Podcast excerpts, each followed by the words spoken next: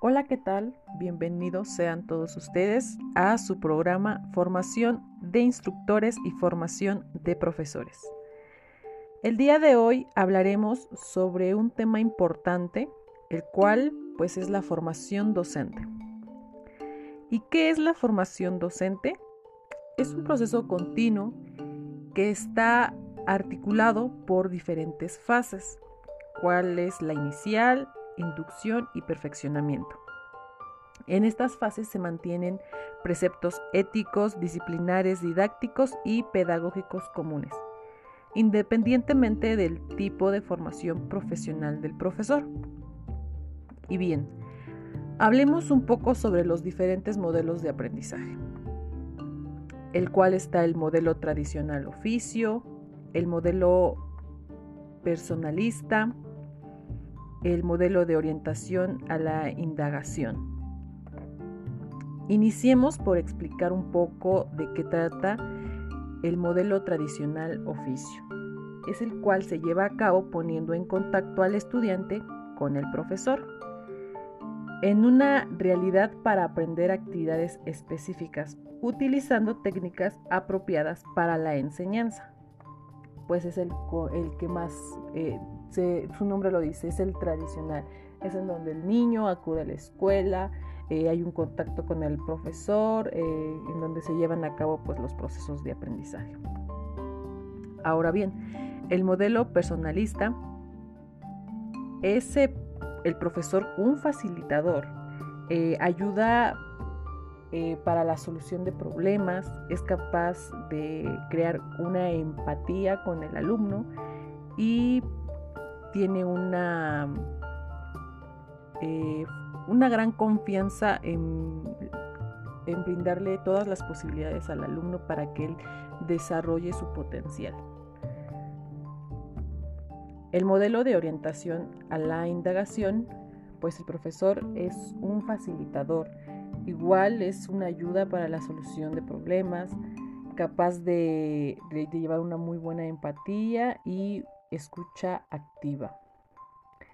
Eh, confía en posibilidades para el alumno para igual que desarrolle su, su mayor potencial. Ahora bien, en estos modelos pues hay una formación. La formación se lleva de forma inicial, continua, formación permanente. La formación inicial pues es el proceso pedagógico que posibilita el, desarrollo de competencias propias al ejercicio profesional de diferentes niveles y modalidades del sistema educativo. Tiene como finalidad entrenar a los docentes en las habilidades necesarias para enseñar, prepararlos para que sepan desarrollar actitudes reflexivas igual es de ser capaces de construir sus conocimientos, eh, que les enseñen para poder tener un buen manejo de las estrategias de enseñanza. es en donde pues, nos dan como las bases para que tengan o tengamos un buen dominio de la materia que vamos a impartir y promover eh, de forma reflexiva es nuestra, nuestra formación inicial, es la base, es en donde van a partir eh, de ahí para todos los conocimientos, para, como nos dice, para que tengamos un buen manejo de las eh, diferentes estrategias de enseñanza. Ahora bien, la formación continua.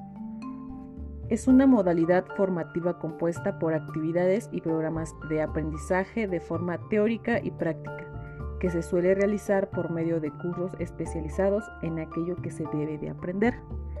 Tiene como finalidad entrenar a los docentes en las habilidades necesarias para enseñar, para prepararlos para que sean críticos y para que sepan desarrollar actitudes reflexivas la formación continua, esa es la que se lleva a cabo durante todo el proceso, como dice, son las actividades, son los programas, eh, es la forma teórica y práctica, eh, es en donde, pues como digamos, se puede decir que es como los cursos que nos dan, nos llevan a cabo en, en las instituciones, ¿no? eh, para seguir aprendiendo cada día. La formación permanente. Eh, pues es en, por ejemplo, bueno, nos dice que la formación permanente en las, en las universidades es un proceso educativo continuado que puede definirse como toda actividad de aprendizaje a lo largo de la vida con el objetivo de mejorar y actualizar los conocimientos, las actitudes y capacidades de una persona. Es permanente, en todo momento lo vamos a llevar a cabo. ¿Para qué? Para mejorar, para actualizar nuestros conocimientos, nuestras actitudes y las capacidades.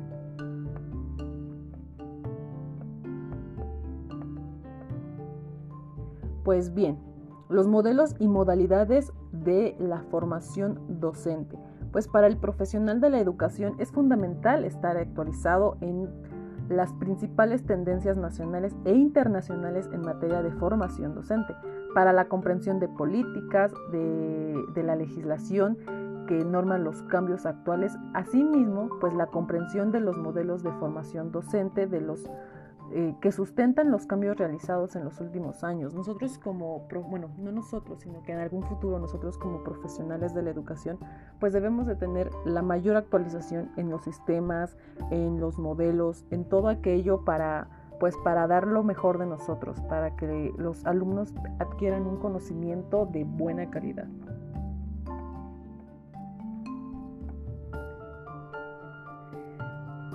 Rápidamente pues les diré lo que son los modelos de formación docente. Está el práctico artesanal, el técnico eficientista, el hermenéutico eh, reflexivo y el academicista. El práctico pues nos nos concibe la enseñanza como una actividad artesanal, un oficio que se aprende en un taller. El conocimiento profesional se transmite de generación en generación. Eh, pues es una, tiene como una función socializadora, socializar, conocernos.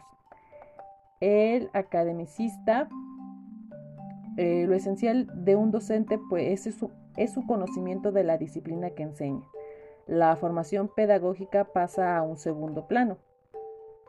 Considera que el conocimiento pedagógico se obtiene mediante experiencia directa en la escuela. El técnico eficientista, pues es el, profesor es como un técnico. Eh, requiere bajar a la práctica y de manera simplificada, eh, pues hacer lo del currículo. El docente pues no necesita dominar la lógica del conocimiento, solo las técnicas de transmisión.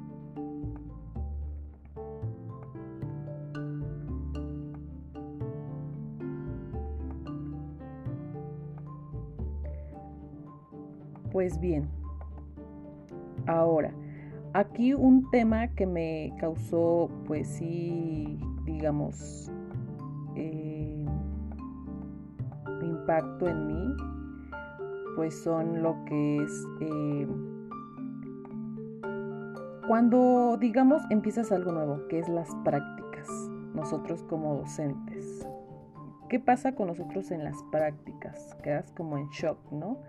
Eh, el shock de la práctica, expresión que se utiliza para denominar de manera integral el periodo de transición entre el periodo formal inicial docente y la incorporación al primer empleo de enseñanza. ¿Cuáles son esas manifestaciones, actitudes que llegamos a presentar en el shock de la práctica? Pues la, percepción de problemas. Empezamos como a, tener eh, a, creer que vamos a tener problemas en, no sé, en llevar a cabo eh, un aprendizaje, en enseñarle a los alumnos. Hay cambios de conducta, cambio de actitudes, e incluso hay cambios en la personalidad. Eh, nuestra personalidad luego llega a tener cambios, nuestras, nuestras actitudes, pues también ansiedad y frustración. Igual. Y en los peores casos, eh, bueno, yo lo considero en los peores casos, ¿no? Sería el abandono de la profesión. A mí ya me ha tocado estar frente a grupo y sí, es como de, ¿y ahora? ¿Y ahora qué hago? Entonces, pues sí, es un, un poco complicado el ya llegar a las prácticas. Pero todo se puede, todo se puede.